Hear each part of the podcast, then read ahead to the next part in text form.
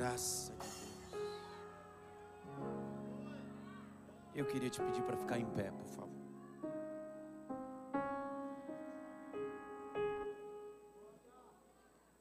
O que é graça? O que é graça?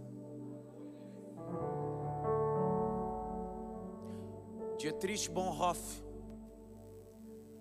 o homem executado pelo regime nazista, dizia que a graça barata é aquela que não coloca limites. A graça verdadeira nos conscientiza sobre o limite. Quando eu li isso, eu logo percebi que, enquanto a lei era um farol com radar,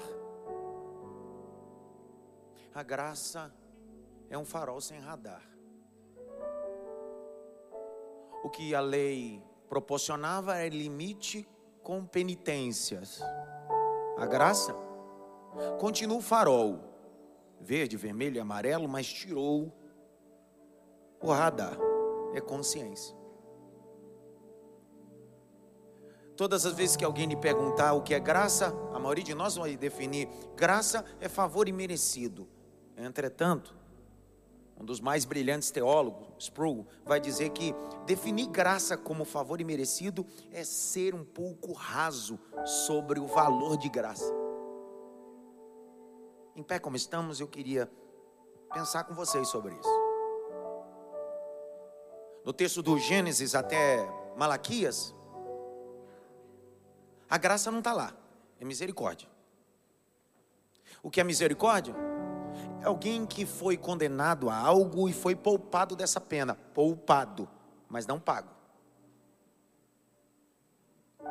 Essa pessoa cometeu um delito, recebeu o benefício de ser poupado da acusação ou da penitência ou daquilo que deveria colher, mas não foi graça.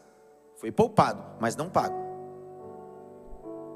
Quando Jesus se manifesta, Jesus se manifesta como graça. Mas a graça só é estabelecida na cruz, porque graça é dívida paga.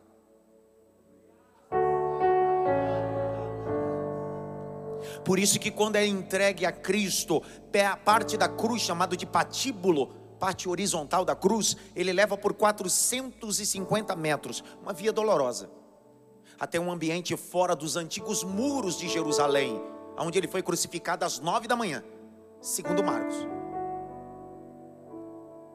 Nove, meio-dia, trevas, três horas da tarde, ele abre a boca. De sete frases que ele disse, das nove às três, a última é: Pai, a ti eu entrego o meu espírito. A frase que antecedeu essa, a célebre, tetelestai, está pago. Está pago. Está pago. Está pago. Está pago. Então, graça não é favor imerecido, graça é alguém que devia e outra pessoa pagou, e ninguém pode me acusar do meu débito. Por isso que nós estamos nessa manhã dizendo: nenhuma condenação há para aqueles que estão em Jesus Cristo, a dívida foi paga. Na crise de Paulo, na crise de Paulo, quando o mensageiro do diabo vem esbofeteá-lo, ele diz: Senhor, tem um espinho na minha carne eu acho que o pedido de Paulo era que Deus enviasse um anjo com a pinça espiritual. A esperança dele. Só que Deus olha para ele e diz assim: Não é minha misericórdia, porque misericórdia é alguém foi poupado. A minha graça. A minha graça a minha graça te basta. Sabe que o Deus está dizendo, a Paulo está dizendo, graça não é ausência de espinhos, Mas graça é poder de superar espinhos. Era para você estar dando glória, mas não sei nem que você veio fazer aqui se você não está dando glória. Vou de novo. Deus não vai lhe poupar de espinho, mas Deus vai lhe dar graça no meio dos espinhos. Então grite bem alto. Misericórdia. É alguém que foi poupado da dívida, mas ainda deve. Sabe aquele tipo de gente que diz que perdoou tuas dívidas, mas só usou de misericórdia? Faz 30 anos que diz que perdoou tua dívida, mas toda vez que tem oportunidade te relembra. Isso não é graça, isso é misericórdia. Você sabe que você me devia. Você sabe, graça é você ser constrangido.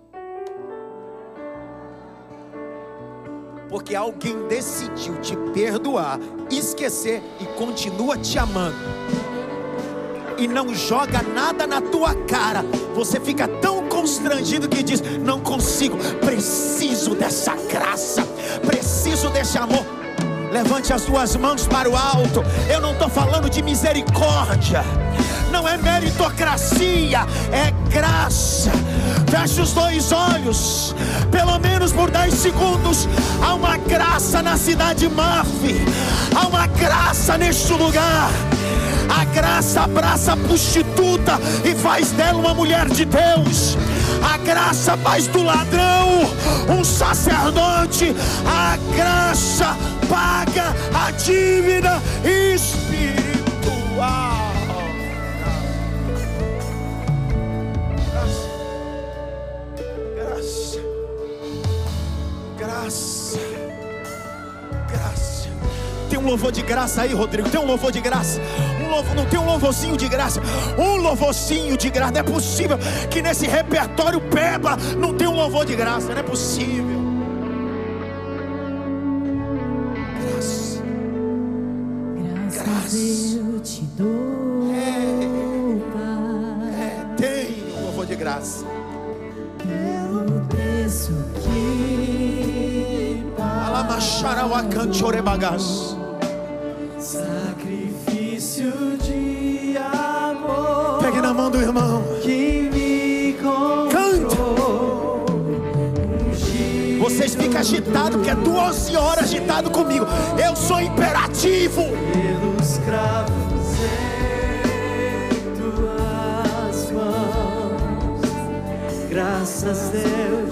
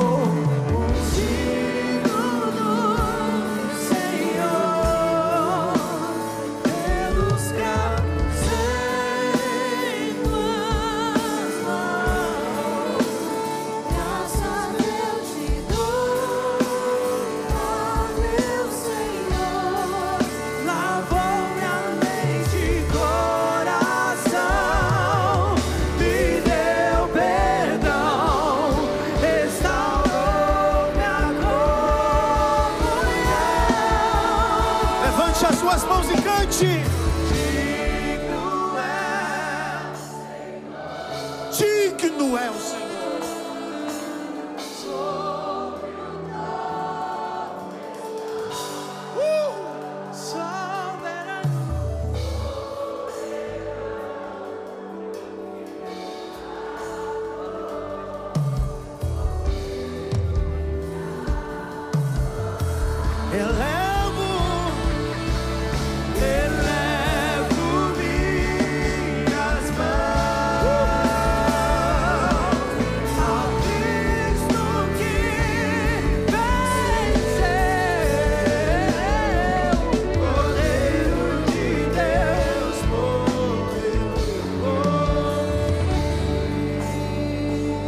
Apocalipse capítulo 5. Apocalipse capítulo 5, verso 13. Então ouvi que toda criatura que há no céu e sobre a terra, debaixo da terra e sobre o mar, e tudo que nele há, estava dizendo: aquele que está sentado no trono é o Cordeiro, seja louvor, a glória e domínio para todo o sempre. Todo o sempre. Todo o sempre. Todo o sempre.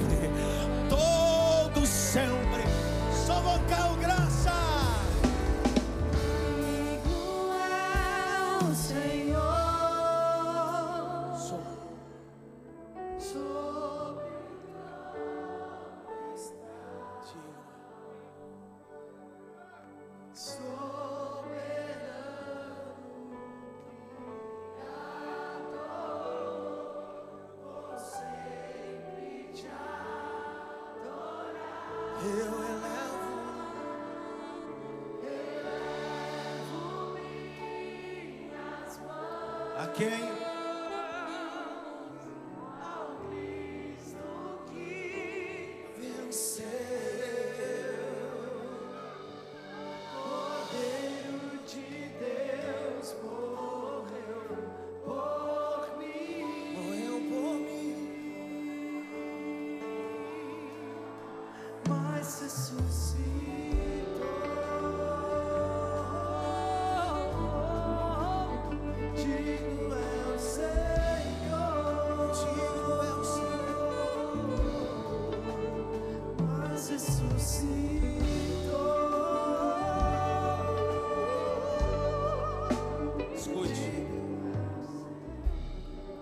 Estamos 12 horas.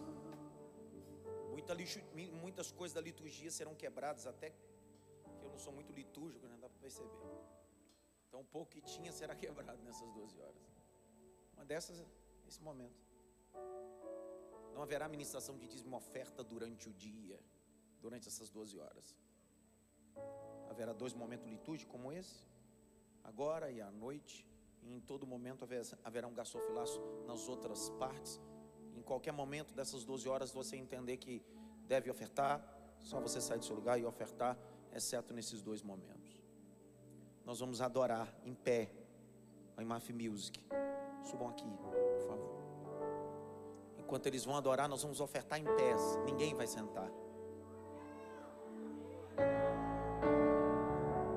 Mas eu queria, por favor, Rodrigo, canções, uma canção de louvor, de adoração, de agradecimento. Chega de ser mendigo espiritual, só pede. Agradeça. O que darei ao Senhor por tudo que ele tem feito. Eu tenho mais do que mereço. Você tem mais do que merece. Por isso que quando você olha para ele é constrangedor, porque não fala de misericórdia. Fala do quê? É que ele paga uma dívida que não é dele e não me cobra? E eu errei ontem, ele continuou pagando volta. Vou errar amanhã. E ele vai dizer assim: tudo bem. Eu vou pagar amanhã de novo. Toda vez que eu me arrepender, toda vez que eu participar da techuvá, da metanoia, Ele vai dizer assim: tá pago, começa de novo, começa de novo, começa de novo, começa de novo.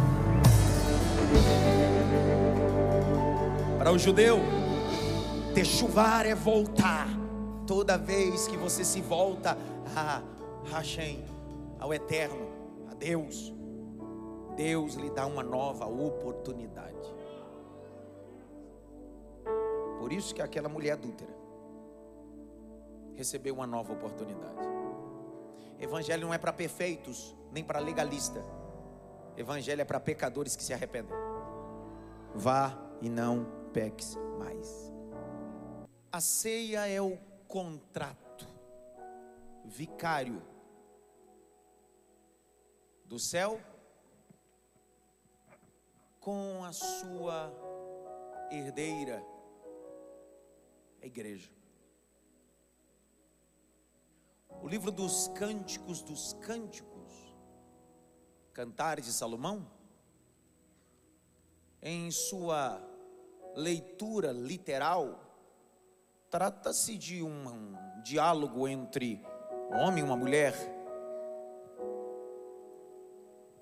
As preliminares e até a execução.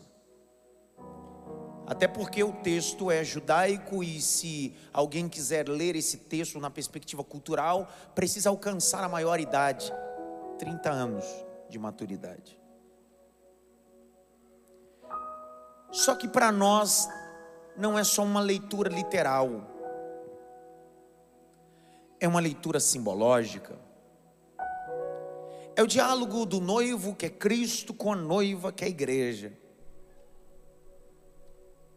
Capítulo 1.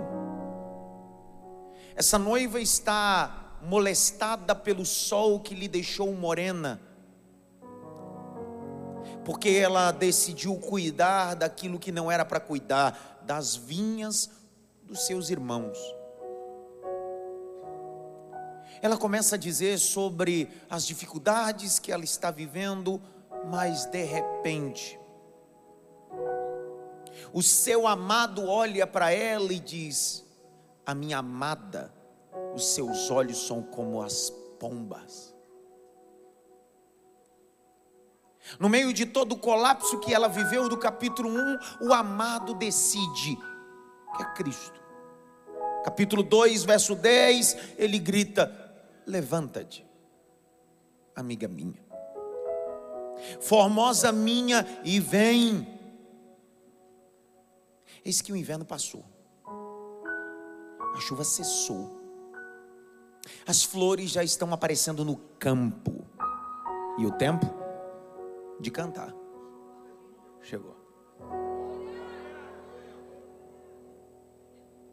É tão profundo essa declaração desse amado do capítulo 2, verso 10 e 11, que ele está retratando as quatro fases da lua e as quatro estações. Ele está dizendo, minha amada, o outono passou, o verão passou, o inverno passou, mas as flores estão no campo, isso é primavera. O que ele está dizendo é: nenhum inverno é eterno. Nenhum frio é eterno, nenhum outono onde as folhas caem é eterno, nem todo verão calcicante é eterno. Daqui a pouquinho vai vir as flores, o cheiro vai voltar, as cores vão voltar. Eu estava em Toronto, Canadá, e a pastora Josi Disse, pastor, o senhor não sabe da maior. Ela disse, sabe aqui no Niágara, na época do inverno faz 30 abaixo de zero. 30 abaixo de zero. Eu disse, e sobra alguma coisa? Ela disse, paz, meu senhor. Parece que tudo morre. Mas de repente, quando o inverno vai passando e a nova estação vai entrando, o que era 30 abaixo de zero, onde precisavam de máquinas para tirar gelo para que os carros e as pessoas pudessem passar. Na verdade, não morreu a vegetação, ela só estava adormecida. O que não tinha cor começa a criar cor, a primavera traz cor. Pessoal, o Evangelho tem o poder de trazer cor aonde não tinha cor. Outro dia no seminário, o aluno me fez uma certa indagação. A indagação dele é: Pastor, o senhor acredita que o vinho que Jesus transformou tinha teor alcoólico? Pergunta plausível. Ele queria uma base para tomar um uísque. Na verdade, nunca foi o vinho. Ele quer só uma porta maior para que ele possa ir mais afoito. E eu fiz a seguinte pergunta para ele: Antes que eu lhe responder se aquilo tinha teor alcoólico ou não, eu vou fazer a primeira afirmação a você. A Bíblia não diz contra a bebida alcoólica. Então, se você quer tomar uma, depois da nossa fala, pode tomar até 51. O problema é seu. Ele já olhou para mim e disse assim: Mas o senhor toma? Eu disse: Só Coca Zero. Ele disse: Por quê? Porque o sábio Salomão em Provérbios diz: Cuidado com o final da taça do vinho, pode ter uma serpente. Então, com medo de ser picado, nunca experimentei, prefiro não fazer. Aí eu falei: Mas respondendo sua pergunta, você está preocupado se tinha teor alcoólico naquele vinho transformado? Ele disse sim. O que, que o senhor acha? O que, que a teologia diz? O que, que os especialistas dizem? Eu disse simples. O processo de fermentação de vinho era artesanal. Se colhia a uva, amassava a uva. Pegava um odre, que era um recipiente feito de couro de cabra, costurava. Pegava-se o suco da uva, colocava dentro e colocava uma tampa. Era uma fermentação artesanal aquilo se expandia numa fermentação e voltava ao seu lugar. Já deixava de ser suco de uva. Passada a fermentação, já era vinho. Ele disse: Legal, não sabia disso. Então. Só que João capítulo 2, Jesus vai complicar a situação. Ele disse: Por quê? Porque acaba o vinho, e o que todo mundo estava ingerindo ali era vinho que passou por esse processo que eu acabei de lhe explicar. Ele disse: Ok, só que Jesus decide mudar o processo. Jesus disse: O que é que tem na porta da casa? Talhas. Quantas são? Seis. E é de quê? Pedras. Se a fermentação do vinho era feita em odres de couro que passava por um processo de fermentação, talhas de pedra, não dá para fazer isso. Eu continuei dizendo para ele: só que Jesus operou um milagre. O milagre foi o seguinte: num ambiente onde não tem como fazer fermentação, um ambiente onde é quase ilógico acontecer, Jesus decide. Só tem água, mas daqui a pouquinho vai ter vinho. Ele não diz suco, ele diz vinho. Mosto. Jesus não está preocupado com o teu alcoólico. Jesus não está preocupado em embriagar ninguém na festa. É o primeiro milagre de Jesus de 35 que foram registrados. O propósito de Jesus não é fazer o povo se tornar alegre de forma artificial na festa. Jesus está mandando uma mensagem naquele milagre. Antes de mim, a composição de vocês era H2O. Até servia para saciar a sede, mas era sem cor, sem cheiro e sem sabor. Mas a partir de agora, quando eu começar a operar milagres, o que não tem cor vai ter cor, o que não tem cheiro vai ter cheiro, e o que não tem sabor vai ter sabor. Enquanto alguns ficam preocupados se tinha álcool ou não tem, Jesus está preocupado em trazer sabor, em trazer cheiro, em trazer cor. O Evangelho é mais simples do que a gente imagina. É que a gente se atém em pontos ignorantes, idiotas. O Evangelho quer mudar três coisas na nossa vida. São é, esse mosto que vai fazer parte da ceia. Olhe para cá. Jesus está na semana da Páscoa, Pessar em hebraico. Passar. Saltar. É um cerimonial estabelecido no texto de Êxodo capítulo 12. tem cordeiro, tem ervas amargosas, tem pães sem fermento. É celebração. Só que dentro da Páscoa existe um cerimonial judaico que nós chamamos de Kiddush. Repita comigo, Kiddush. É um jantar dentro da Páscoa, é um cerimonial dentro da Páscoa, é um cerimonial dentro do cerimonial. O Kiddush. Não pode faltar dois elementos: pão e mosto, vinho. Aquilo não é para encher barriga, aquilo é para assinar contrato. Aquilo não é para encher barriga, aquilo é para ter propósito. Toda vez que alguém convidava outra pessoa para um kiddush, estava convidando esse alguém para um pacto. Sabe o tipo da gente? Quando quer fechar um negócio, marca um jantar, marca um churrasco. É mais ou menos isso. Vamos para um almoço de negócio?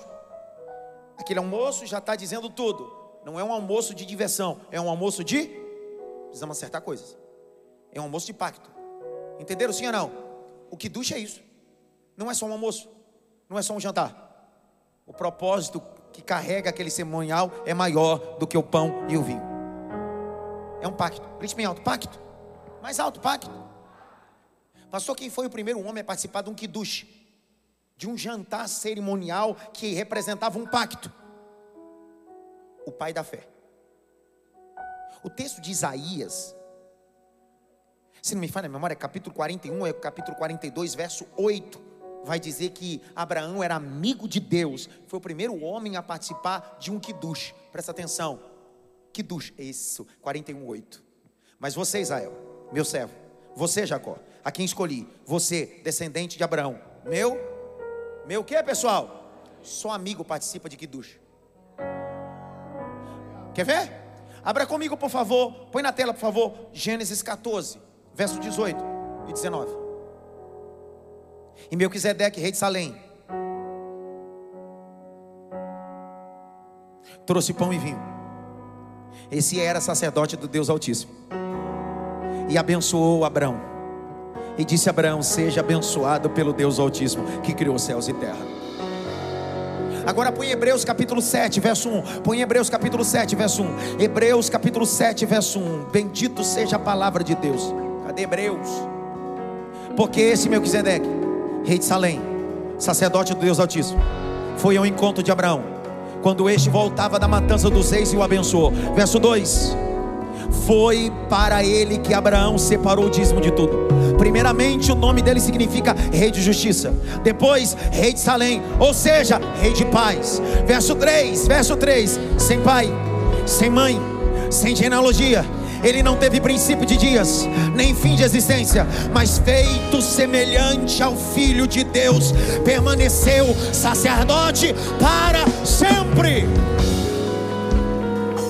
A figura, Melquisedeque, a figura é o tipo, Cristo é o antítipo. Melquisedeque é o tipo, figura de Cristo. Jesus é o antítipo original primeiro que duche, primeiro jantar, primeiro cerimonial que teve pão e vinho, que representava pacto, foi com Abraão e Melquisedeque. E aqui não foi qualquer jantar. Foi a primeira ceia da Bíblia. Por isso que ceia não é para quem é filho de Moisés. Porque segundo a linhagem de Moisés e a linhagem aronita, a linhagem aronita não poderia ingerir vinho. Era só no Shabat Shalom que no sábado entrava a família sacerdotal no santo lugar e comia só o pão. Só que Jesus está dizendo: Eu estou trazendo a ceia e o cerimonial de volta. E estou colocando vocês no devido lugar novamente. Comam pão, bebam vinho. Comam pão, bebam vinho comam pão, bebam vinho. O que é que representa isso? Pão é fartura, vinho é alegria. Vou de novo: pão é fartura, vinho é alegria. Olha o que o Evangelho traz: o Evangelho traz fartura na alma, alegria na alma, o poder do Evangelho. É isso. Grite bem alto: que duche. mais alto que duche. Olha lá. Lá vai Jesus. Na semana da paz, da Pessá. Ele chama os discípulos e diz bem assim: Vamos celebrar a Páscoa, mas no meio da Páscoa vamos celebrar um kiddush. Aonde, Senhor? Na praça? Não. Na sinagoga? Também não. Aonde nós vamos celebrar na sua casa? Também não. Vamos celebrar na casa de outra pessoa. Ele está aqui, essa pessoa? Não, não. Ele está numa aldeia aí na frente. Ele tem um cântaro na mão, segue ele, prepara a mesa da ceia, que a gente vai celebrar a ceia. Só que antes deles saírem, Pedro e João, Jesus olha para eles bem assim, diz para eles que eu quero um cenáculo. Era você ter dado glória, Sueli. Cenáculo. Jesus disse: prepara o cenáculo, porque nós vamos celebrar a ceia no cenáculo. Porque quem celebra a ceia no cenáculo, recebe o Espírito no cenáculo. A ceia é o prelúdio daquilo que vai acontecer em Atos capítulo 2. O texto diz que eles estão na ceia dentro do cenáculo. Está Jesus com 12. Jesus pega o pão, segundo a narrativa do apóstolo Paulo em 1 Coríntios. Porque o texto de João não dá detalhes mais profundos, o texto de Mateus não dá detalhes profundos, mas a crítica textual que o apóstolo Paulo faz à igreja de Coríntios, ele vai detalhe por detalhe. Porque na noite que Jesus foi traído, tomou o pão e tendo dado graça, partiu e disse: Este é o meu corpo. Fazer isso em memória de mim. O texto diz: partiu. Ele fez o quê? Não dividiu. Porque o reino de Deus não divide parte, ou compartilha, ou partilha. Os religiosos dividem. A graça partilha, compartilha. Pasmem vocês, cerimonial. O pão, segura aqui, Albinha. Cuidado com o degrau. No cerimonial, quando ia se partir o pão do Kiddush, o Midrashim, dizia que não se podia fazer isso. Não é de baixo para cima. Não pode, não é de baixo para cima. Toda vez que ia partir, tinha que partir do Rachamai para o Adamar. A expressão hebraica Hashamai é céu dos céus, Adamar é terra.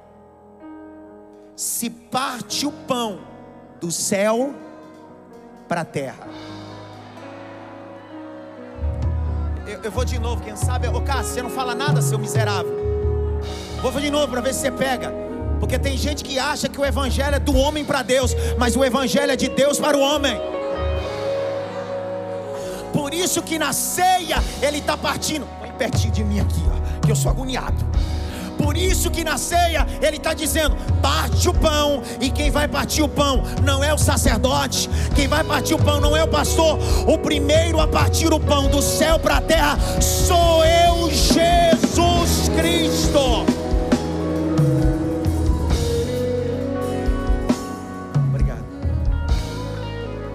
Quando Jesus está no Gólgota, quando Jesus está no Gólgota, é muito pão. Quando Jesus está no Gólgota, quem tem toque é uma desgraça. Quando Jesus está no Gólgota, o texto diz que às três da tarde acabou. Ele deu um grito fora dos muros de Jerusalém. Mas a obra começou lá no santo lugar. Vou de novo. Ele grita fora dos muros, mas o que rasga está dentro do templo. Se você não der glória agora, eu, eu, eu juro para você, eu, sei nem se eu pego alguma coisa e jogo em você, mas vou lá de novo. Ele grita do lado de fora, por quê? Geografia bíblica. O Gólgota ficava do lado de fora dos muros de Jerusalém. Ele grita do lado de fora: Tetelestai. Lá no santo lugar, o véu do templo rasga. Agora, o véu não se rasga de baixo para cima. A Bíblia diz: e o véu do templo se rasgou de alto a baixo.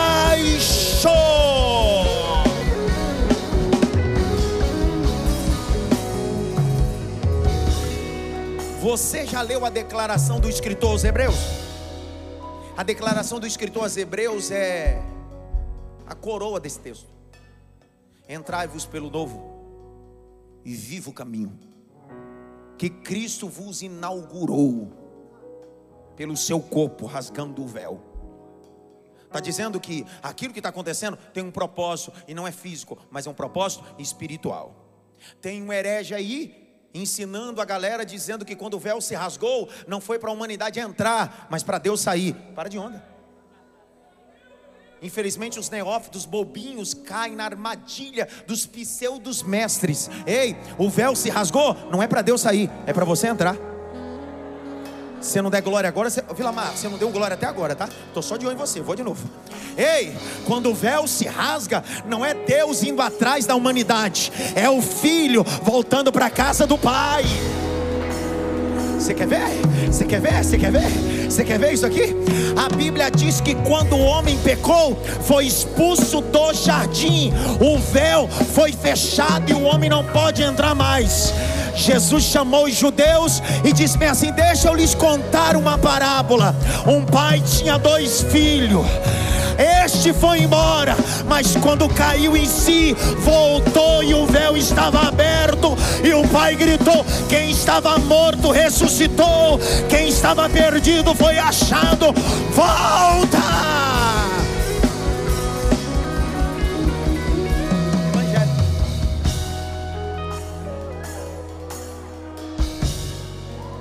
Evangelho. Levante as duas mãos para o alto.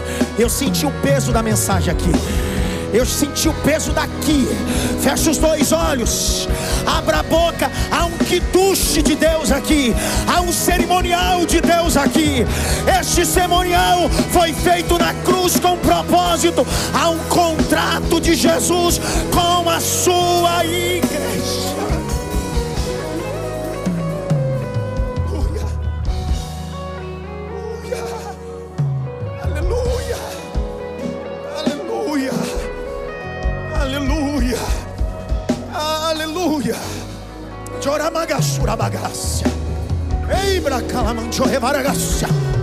Aleluia, um contrato.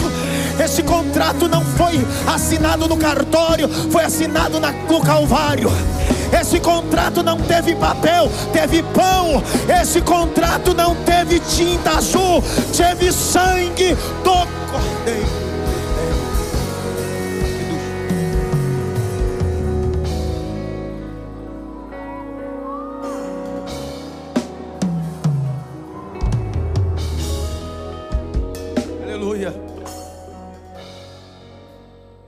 Apóstolo Paulo vai dizer, dá detalhe, porque eu recebi do Senhor que também vos ensinei Jesus na noite que foi traído. Fez o quê? Paulo está dizendo bem assim: no dia da traição, ele não deixou de fazer.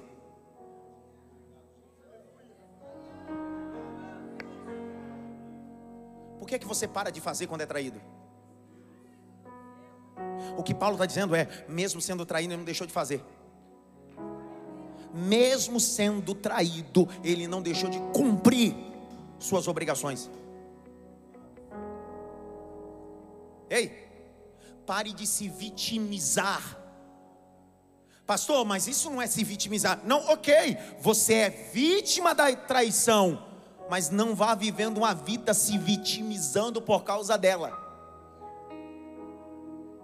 É legítimo. Jesus foi traído, é legítimo. O que não é legítimo é, não vou fazer porque fui traído. Ele diz, é legítimo, fui traído, mas mesmo ferido, continuo partindo o pão. Mesmo sangrando, continuo partindo o pão. Mesmo triste, continuo partindo o pão. E mais o que, Jesus? Se você não der glória agora, você vai ver. E na noite que Jesus foi traído, tomou o pão, o Senhor vai fazer o que? Estou ferido, estou traído, estou entristecido, estou tomando pão. Mas o Senhor vai falar o quê? Eu vou falar e vou fazer o que sempre faço. E levantou para o alto e deu, e deu, e deu. Ele diz: Bendito seja o teu nome, ó Eterno. Bendito seja o teu nome, ó Eterno. Quando as circunstâncias definem a sua gratidão, é porque você não sabe o que é gratidão.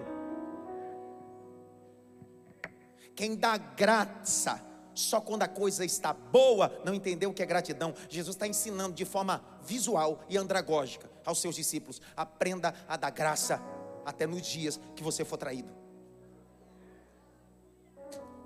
Aprenda a tomar o ofício do lar, do trabalho, da igreja, mesmo nos dias mais difíceis. Continue fazendo. Continue sendo pai, continue sendo mãe, continue trabalhando, continue no ministério, continue. Mas o Senhor não sabe o que está acontecendo nos bastidores. Pessoas me machucam, pessoas me esperem. Jesus disse: Me dá o pão. O Senhor vai fazer o quê? Vai desabafar, vai reclamar? Não, não, não. Eu vou dar graça. Levante a mão direita assim bem alto. Bate pelo menos em três mãos assim. Aprenda a dar graça, rapaz.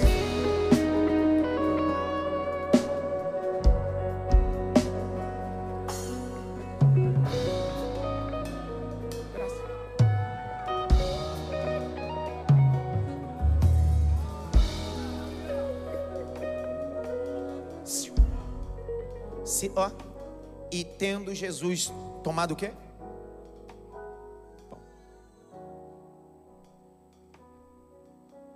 Fez o quê? Põe aqui do lado direito para mim. Obrigado. E tendo tomado o pão, deu o quê? Alguns momentos definem a beleza do Evangelho. Não se reconhecia Cristo quando ele curava um enfermo. Eu conheço gente que Deus curou ele do câncer, mas ele não reconheceu Cristo. Eu conheço gente que estava falido e Deus lhe deu uma nova oportunidade e hoje está abençoado financeiramente, mas não reconheceu Cristo. Porque não é o milagre que ele opera que faz você reconhecer. É quando ele pega o pão, você reconhece quem ele é. E quando ele dá graça, ele mostra quem ele é. Olha isso aqui. Jesus morreu. Das três às seis da tarde, José de Arimateia e Nicodemos tiraram o corpo de Jesus. Rapidamente. Porque o Shabat Shalom começa às seis da tarde da sexta-feira. Apressadamente eles têm três horas. Desce até um jardim do sepulcro. Colocam o corpo de Jesus. Nicodemos tem 35 quilos de perfume. É muito perfume. É perfume demais. Enquanto Maria entregou 340 gramas de perfume, Nicodemos disse: em vida é grama, na morte é quilos. Coloca um corpo de Jesus e a pedra está lá. Jesus ressuscita no domingo de manhã, quando as mulheres vão ao sepulcro levar o quê? Perfume de novo. Perfume antes da morte. Perfume na morte. E perfume depois da morte. Por isso que a Bíblia diz que nós temos o bom de quem? É dele, não é seu. Porque ele é o único que tem perfume antes, durante e depois. Jesus. Mas tudo bem. Parece que eu estou falando para cinco pessoas, mas vamos lá. Ele ressuscita. E durante 40 dias ele faz 10 aparições. Quantas aparições? A primeira aparição foi para as mulheres. Só que não é essa que eu quero falar. Eu quero falar-lhe sobre a aparição no caminho de Emaús. O texto diz que há um burburinho em Jerusalém e alguns discípulos que receberam instruções para não saírem de Jerusalém decidem sair. A Bíblia não diz o nome dos dois, só vai dizer: e os discípulos iam no caminho de Emaús. De repente, o caminho, a verdade e a vida entrou no caminho deles. Só que o caminho começa a caminhar no caminho deles. é o tipo do Waze espiritual, vai recalculando a rota, dizendo: vamos voltando, vamos voltando. Só que ele começa a caminhar e eles, os dois, não reconhecem Jesus, porque a última imagem que eles têm, presta atenção, Arthur. A última imagem que ele tem no córtex cerebral é o seguinte: o Cristo ensanguentado e morto, martirizado. Só que agora quem está do lado deles é um Cristo glorificado. Porque tem gente que só vê a gente no dia da prova, mas no dia da alegria não reconhece a gente. O texto diz que eles não reconhecem. De repente, eles chegam numa casa. Você não der glória, agora você vai ver, Alessandra. Eles chegam numa casa. É costume judaico. Quem é o estrangeiro é o camarada. Os dois discípulos sentam à mesa e dizem: Já que você é o estrangeiro, toma o pão. Toma o pão. Ele pega o pão. Ele não tem mais sangue. Não tem coroa de espinho na cabeça. Não tem mais nada. Ele está glorificado. Quando ele pega o pão, ele olha para o alto e diz: Shalom, Shalom. Quando os discípulos ouvem ele dar graça, e olham para ele, um olha para o outro e diz: Não acredito, é ele, é ele, é ele, é ele. Quando eles voltam, Jesus desapareceu, porque Jesus está dizendo: Eu não me revelo quando abro uma porta de emprego, eu não me revelo quando eu curo do câncer, eu me revelo quando eu pego o pão e dou graça.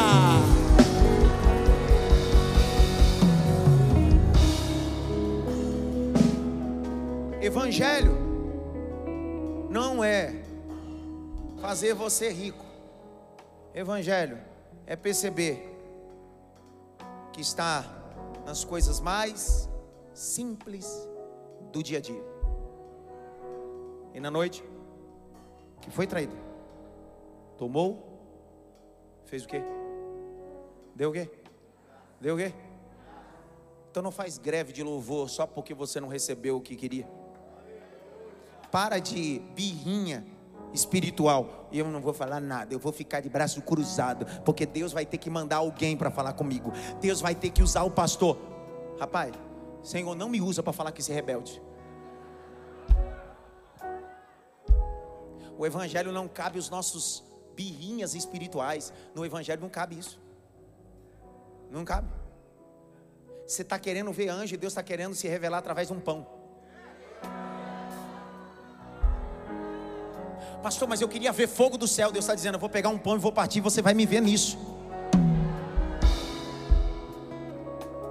Sabe? Deixa eu molhar minhas palavras. Tem gente aqui que já viu mais anjo do que eu. Sinceridade. Não estou brincando, não. Tem gente aqui. Tem, tem varão do anjo. Rapaz, eu já contei para você, mas volto a repetir. Quando era mais jovem, a gente subia no monte, ficava lá, clamando. Todos esses caras, a cara daquele ali, na parede, aquele ali, todos eles viram anjo, graveto pegar fogo. Eles pegavam os gravetos, colocavam dentro da Bíblia, levavam para casa, e quando eles oravam, o graveto acendia. É verdade. Eu disse, crente os padre. Eu já dormi três dias no monte. Eu já fiquei 12 horas no monte. E nunca acendeu nenhuma miséria. O máximo um dia foi um vagalume. Eu disse, é, é, não, vagalume.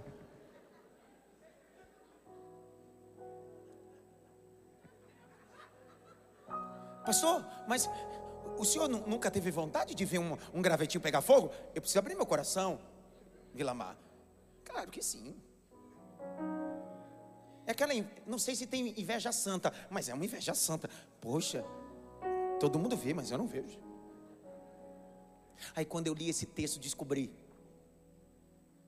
que enquanto alguns vem um graveto pegar fogo, e é bom, Deus só me mostrou o pão partido. Já é suficiente. Eu conheço muita gente da nossa época que viu graveto, viu anjo e tá no bordel, na boca de fumo, preso ou morto. Eu nunca vi nenhum graveto. Onde eu tô hoje? Em cima do altar pregando e anunciando o evangelho de Jesus Cristo. Então não é sobre o anjo graveto, é sobre entender a teologia do pão. Vou de novo, é entender a teologia do pão. Por isso que Jesus diz: quando vocês forem orar, não orem, cada um tem o seu pão. Orem dizendo: o pão nosso é um pão partido para ser repartido no meio de nós. Teologia do pão. E torna a repetir. Não quer dizer que eu não queira ver um gravetinho. PP já viu um gravetinho, né, PP? PP gosta do gravetinho. Grite bem alto. Jesus é o pão que desceu do céu. Você conhece algum pão veterotestamentário que desceu do céu? Durante 40 anos. O quê? O maná. O maná durante 40 anos caiu no deserto. Sustentando o povo, dando alimento para o povo. Um dia antes do maná cair, Deus disse: Vamos mandar pão. No dia seguinte, não veio pão, veio semente como de coentro. O povo pegou, triturou, fez dele bolos. Só que quando o povo olha aquilo, eles não dizem maná, porque a tradução da Vulgata Latina traduziu como maná. Não é maná, é manru. A expressão hebraica é manru. Manru não é maná, não é o que é isso, é o que é ele.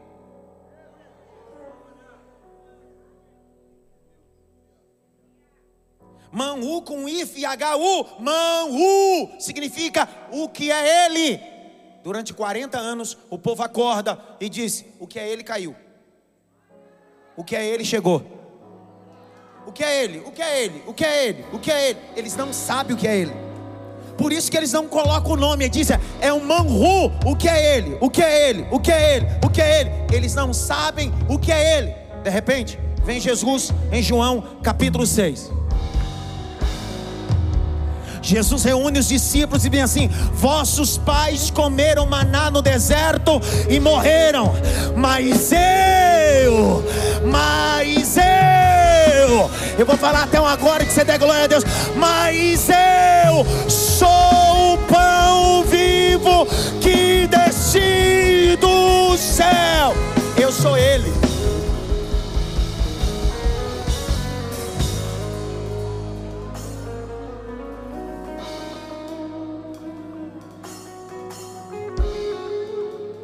Um dia antes de cair o maná, Deus disse que ia mandar o quê? Deus não falava daquilo que ia cair no outro dia. Deus ia estava falando daquilo que viria.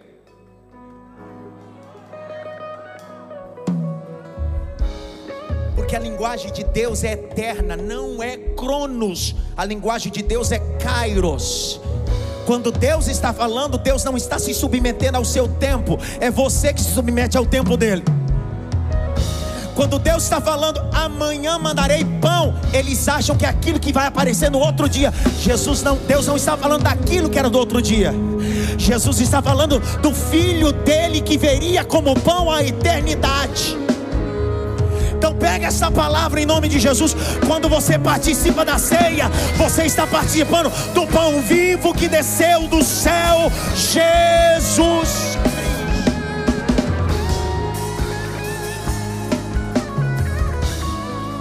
Olha o que Jesus vai dizer. Aquele que não comer da minha carne não beber do meu sangue não tem parte comigo. Ele está reproduzindo o que Duche trazendo na perspectiva do seu corpo e do seu sangue. Ele está dizendo: estou refazendo, reestruturando, renovando o que Duche. A partir de agora, toda vez que vocês fazerem parte disso, vocês estão anunciando coisas mais importantes. Aí o apóstolo Paulo vai dizer: Semelhantemente, depois de cear, tomou o cálice, dizendo: Esse cálice é o novo testamento do meu sangue, fazer isso em memória de mim. Porque todas as vezes que reunires em meu nome, participai. Aí o verso 28. Examine, pois, o homem a si mesmo. Depois come e beba.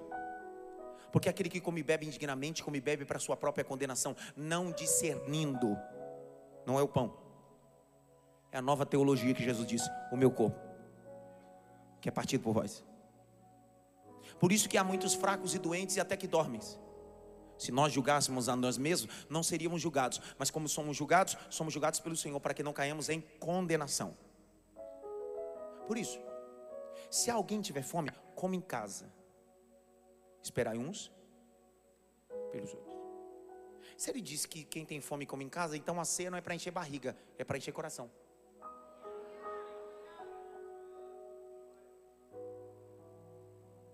Vamos celebrar a ceia. Sabendo que é pelo menos uma ceia. Porque tem gente que participa e não sabe nem o que era. O pão da ceia não tem fermento.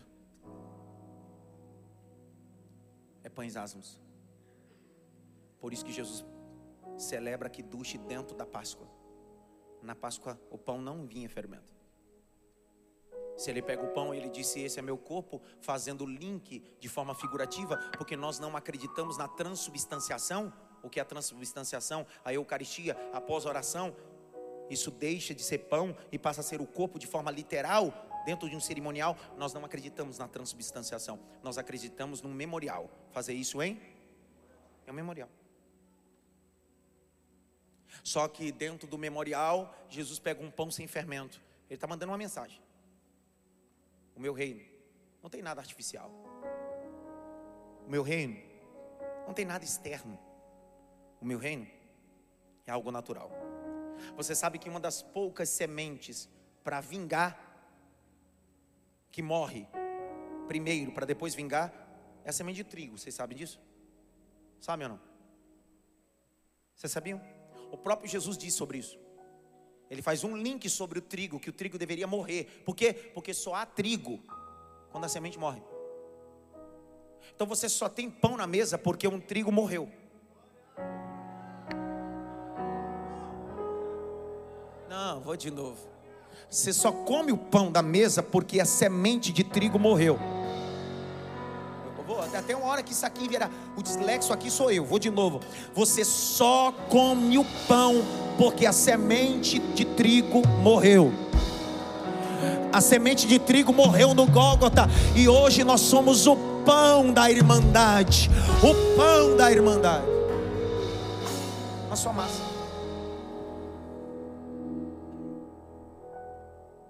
Dá para cantar o 300 da harpa? Eu queria cantar o 300 da harpa agora. Eu queria o 300. Faz tanto tempo que eu não canto o trezentozinho da harpa. Eu queria cantar o trezentozinhos. Trezentos da harpa. Eu, não tem nem na projeção ainda da harpa lá, duvido. Nem tem, duvido. Trezentos? Eles nem sabem. Era tudo ex-assembleano. Aí disseram, não, não sei nem o hino da harpa. Ah, tomar banho. Vai, ó, assembleano, velho.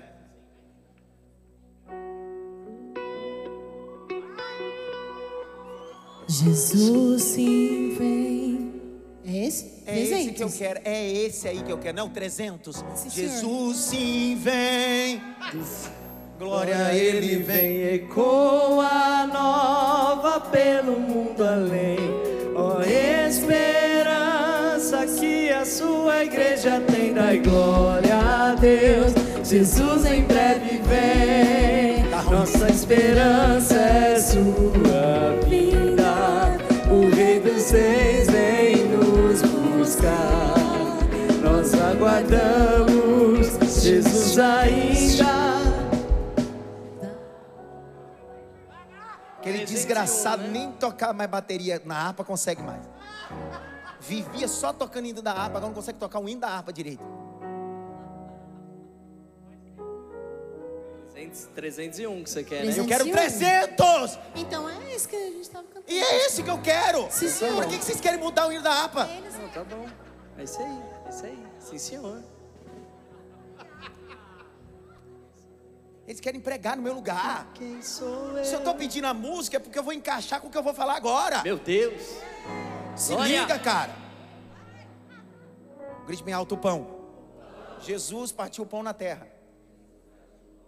Só que a Bíblia diz que ele vai voltar. E quando ele voltar, vai levar a igreja. E quando ele levar a igreja, haverá uma mesa preparada. Se liga, Rodrigo, haverá uma mesa preparada. E ele na cabeceira dizendo bem assim: O que vocês fizeram na terra era só um prelúdio daquilo que tem no céu. Ele vai pegar o pão do pacto e vai dizer: Vamos à bolda do cordeiro, vamos à celebração do cordeiro.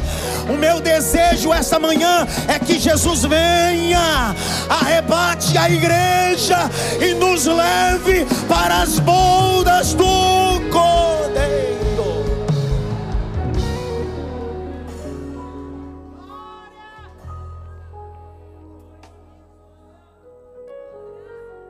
Trezentos, trezentos de novo, vai.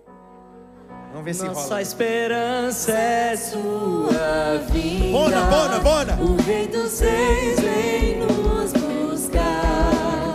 Nós aguardamos Jesus ainda.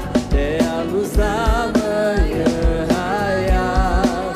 Nossa esperança é sua vinda, o Rei dos Reis.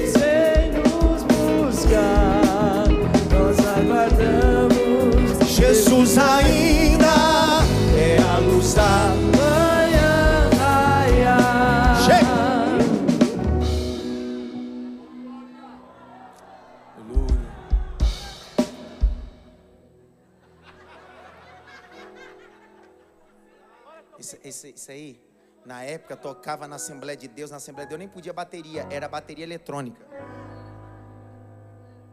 Eu sei muito bem o que é isso. Bendito seja Deus. Bendito. Você sabe que na- antigamente na igreja, bateria era instrumento do diabo. A guitarra era o próprio diabo. Menino, era feia a coisa. Curva a cabeça. Eu lavo as mãos e começo o cerimonial, celebra a ceia. Depois da ceia.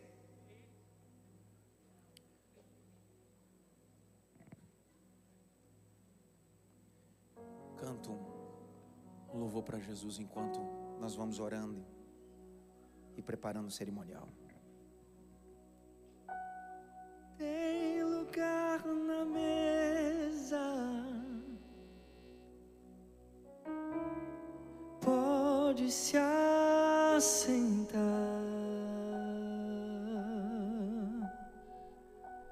Venha, não demore. Estou te esperando. Aqui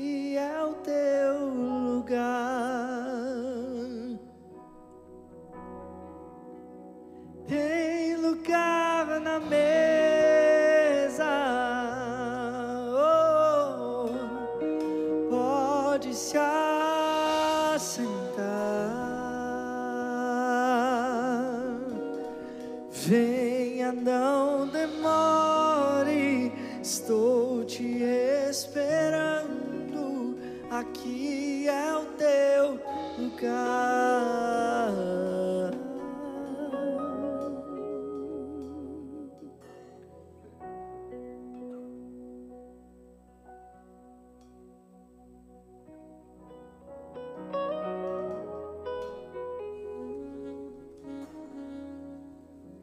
Você em casa e no templo. Estamos oficialmente em 12 horas de culto e celebração da ceia. Alguém me pergunta, pastor, por que, que as igrejas estão fazendo arraial gospel, festa caipira, com crentão, com touro mecânico? Por que, que o senhor não faz também?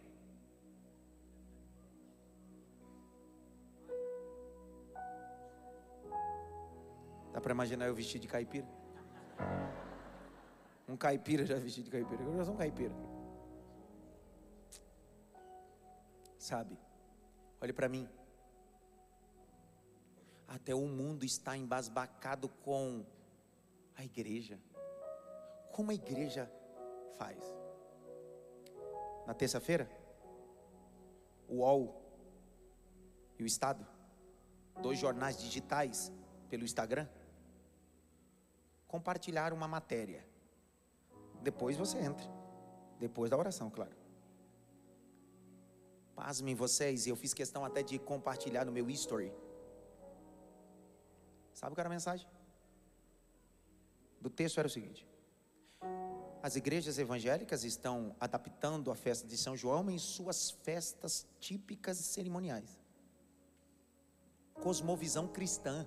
Até o mundo não está entendendo o que a igreja está fazendo. Emir Durkheim, Durkheim, sociólogo francês. Durkheim era ateu. Durkheim não acreditava em Deus, não. Só que Durkheim acreditava que a religião tinha o poder de influenciar a sociedade com a bandeira da moralidade. Durkheim não dizia, não é Deus que muda a sociedade. Quem muda a sociedade é a religião que, através do seu conceito e suas convicções de moralidade, pode mudar essa sociedade. Está dando para entender? Durkheim não acredita em Deus, mas acredita no Deus da igreja. Porque através da igreja Durkheim dizia: a sociedade pode reconhecer Deus. Psiu. Pasme. É um desserviço. É um desserviço passar tanto tempo estudando, tanto tempo de ministério e fazer festa pagãs na igreja. É um desserviço sacerdotal, seu desgraçado pastor, que não entendeu o ministério ainda. Um desserviço teológico. Quando você deixa de abrir a Bíblia e coloca um touro mecânico. Quando você deixa de ensinar redenção, justificação. E começa a dar entretenimento. É um desserviço. E quando é confrontado, não tem linha de argumentação teológica, exegética. E tem que ir na sátira. Porque quem não conhece Bíblia, apresenta touro mecânico. O bezerro de ouro para o povo. Sabe quando aparecem os bezerros de ouro e os touros mecânicos no meio da igreja? Quando os Moisés se ausentam. Só que Moisés dessa casa continua presente. Enquanto Deus me der força, enquanto Deus me der vigor, enquanto Deus guardar meu coração, minha mente, minha família, o Moisés estará aqui anunciando o evangelho e derretendo o bezerro de ouro. A igreja faz um papel e você, pai e mãe, pega o teu filho na semana da festa junina da escola, fantasia ele de caipira, ainda vai na festinha. E ele passa o mês todo sendo ensinado aqui na igreja e você está levando o teu filho a uma festa pagã. Agora olha para mim, nos meus olhos, eu quero nos meus olhos, pai e mãe, o mesmo filho que você está levando ele no mês de junho e julho na festa de São João, quando for em outubro, você também tem que levar ele na festa de Cosme e Damião.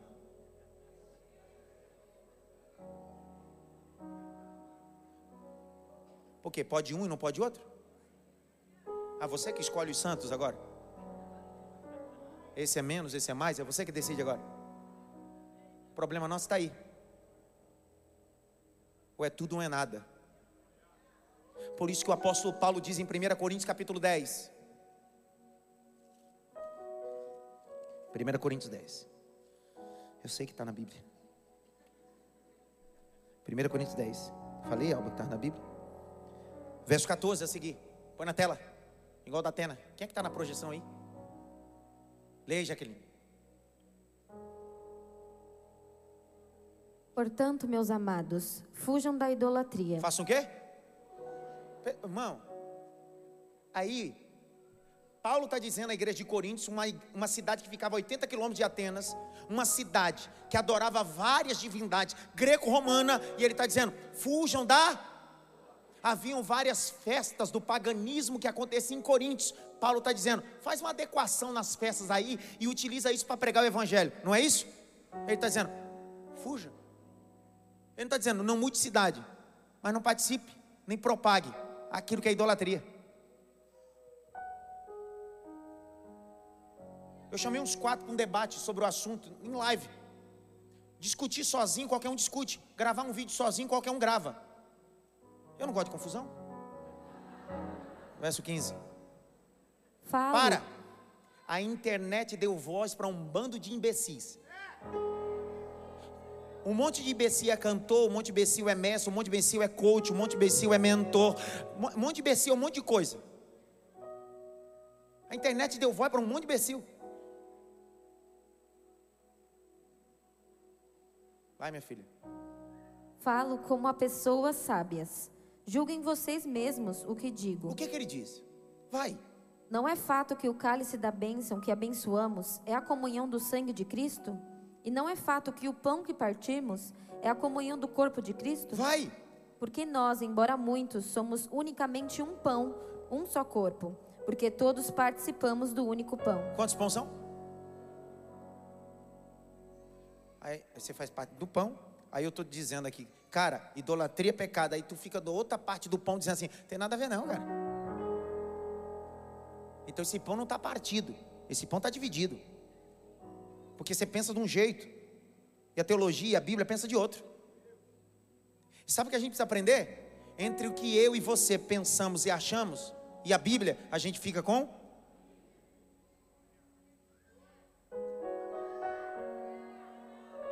Irmão, eu acho um monte de coisa. Já deu para perceber que eu tenho um temperamento sanguíneo e colérico. Alguém que é sanguíneo e colérico pensa um monte de coisa, tem um monte de opinião. Sim ou não? Desafio você. Pega minhas mensagens. Em 16 anos pregando aqui, qual foi o dia que eu subi aqui e disse assim: minha opinião? Minha opinião eu dou na minha mesa. Minha opinião eu dou na minha sala. No altar ninguém sai de casa para ouvir minha opinião, sai para ouvir a Bíblia. Ainda que eu tenha muitas. Se quiser saber no final, me procura. Continua a leitura. Considerem o Israel segundo a carne. Não é verdade que aqueles que se alimentam dos sacrifícios são participantes do altar? Aqueles que se alimentam do, do sacrifício são, são o quê? Participantes do quê? Agora vai apertar. O Zé da festa junina. Caipirinha de Jesus. São João de Jesus. Ah, pastor, mas não tem nada a ver. É engraçado, né? É engraçado, não tem nada a ver. Quando é do outro tem a ver, quando é com você, você sempre há uma justificativa do não tem nada a ver. A verdade é dura e crua. Ou você, ou você é evangélico e cristão, crente, ou você é só simpatizante. Nessa manhã é possível eu estar falando com simpatizantes e está tudo bem. Se você é católico, espírita ou simpatizante e comemora sua festa junina, vai lá no seu, na sua quermesse, Tá tudo bem, é tua religião, você está aqui, me ouve, tá tudo bem. Essa mensagem não é para católico, não é para espírita, não é para simpatizante, é para você, cara de pau, crente.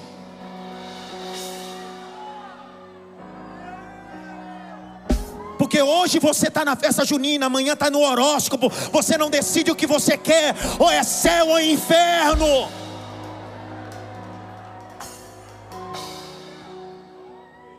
Seu crente meia folha. Já que você não vai voltar nunca mais mesmo, primeiro vai ter que ficar às 12 horas comigo aqui. Aí 9 horas tu não vai voltar mais, vai escutar tudo. É- Esse é o pacote dessas 12 horas. Irmão disse para mim assim, pastor, posso fazer uma fogueira? Tem problema, que fazer fogueira nenhuma, não. Pode fazer fogueira.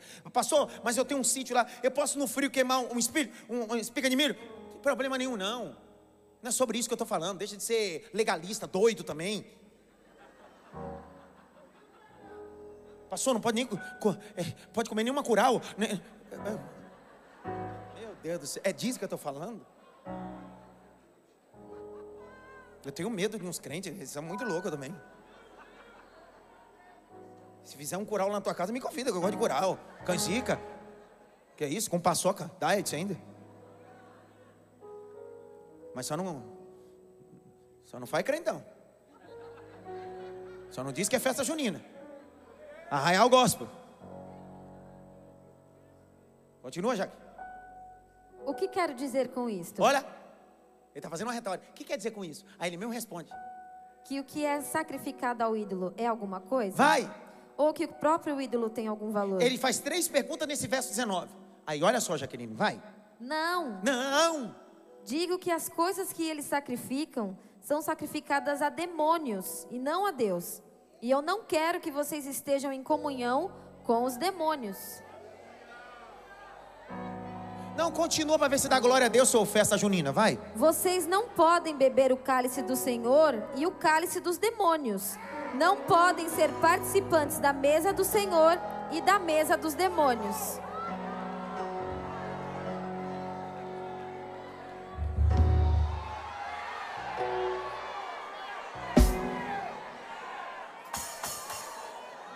Veste o teu filho de caipira na semana e põe na mesa de demônio e quer trazer no domingo aqui para participar das mesas santas. A igreja ensina uma boa teologia e você não dá continuidade na boa teologia. A igreja está colocando o teu filho como um trem no trilho para levar para o céu e você está colocando ele no colo da idolatria.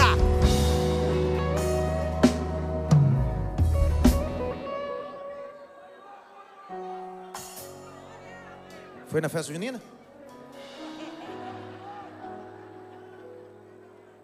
Deixa eu ver se tem alguém que foi na festa, foi na festa junina? Não, né?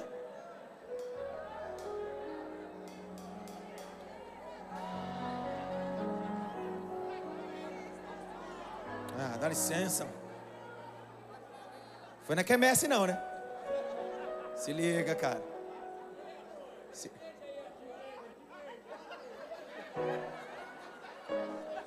Esse aqui chega veio para a festa junina hoje.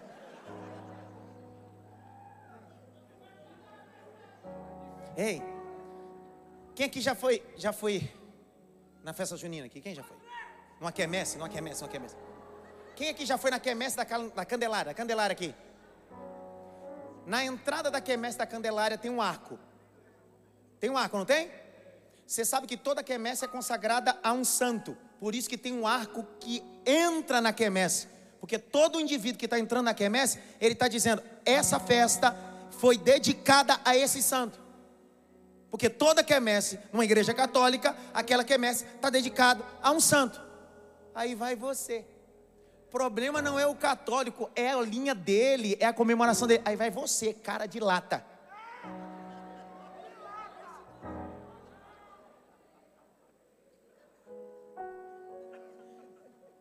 Irmão, quer comer coisa nessa época? Faça na sua casa. Faça e me convide, viu? Quantos estão comigo? Diga amém. Dá uma olhadinha pelo menos para três assim: se eu descolar que você está indo na quermesse, você vai ver, viu?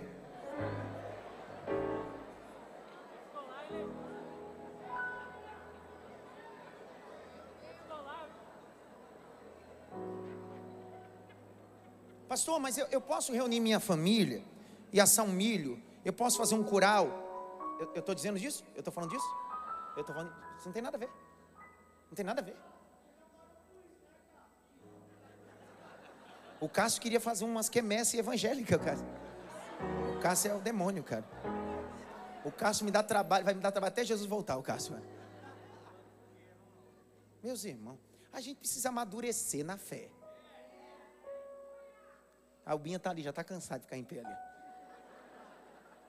Irmão, não me tenha, não me tenha como uma pessoa legalista, porque não é, esse não é meu discurso, já deu para perceber. Não, você, me tenha como pastor que vai dar conta de ensinar. Desfrute da liberdade, mas não seja libertino. Olha o conselho do apóstolo Paulo. Não quero que vocês participem. Não quero que vocês estejam nessa mesa. Cuidado que é mesa de demônios. Aí tu passou a semana toda nas festas juninas da vida. Aí quer chegar hoje aqui e participar da mesa da ceia. Deus está dizendo, cara, tu precisa decidir. Ceia não é para encher barriga, é para encher o quê? Pegue o primeiro elemento. É tão bom pregar 12 horas. Cara, eu fico tão feliz. Eu fico tão feliz, cara. Meio-dia e 41. Se fosse em outro tempo, já estava correndo, agoniado. Eu vou falar mais ainda. Ah. Semelhantemente. E tendo dado graça, tomou o pão. Esse é o meu corpo, que é partido por vós. Participai todos.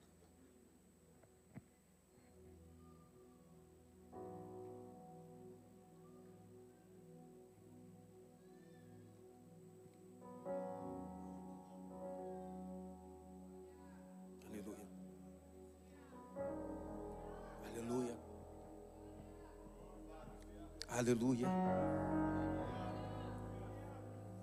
Aleluia. Aleluia. Meus irmãos, eu estou falando com pessoas inteligentes aqui, sim ou não? Eu estou falando com universitários, médicos, pessoas que ainda que se não fizeram nível superior escolar, mas são razoavelmente inteligentes. Quando você faz uma adaptação de uma festa pagã, como festa junina, para o evangelho, no pacote você precisa fazer tudo agora. Cosme e Damião você precisa também. Mas fora Cosme e Damião, também tem que fazer Halloween.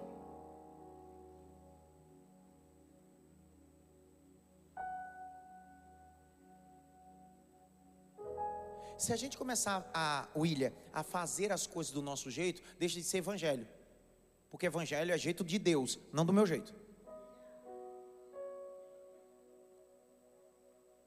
Agostinho de Pona. Agostinho de Pona. Dizia: se eu creio só naquilo que gosto da Bíblia, não é na Bíblia, em Deus que eu creio, mas sim em si mesmo. Evangelho não é só o que eu gosto. Evangelho também é o que eu não gosto. Posso te contar um segredo? Tem muita coisa no Evangelho que eu não gosto. Mas não é meu. Por isso que se chama Evangelho de Jesus Cristo.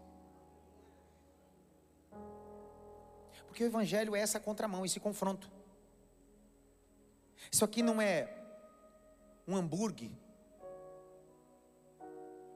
isso aqui é um estilo de vida.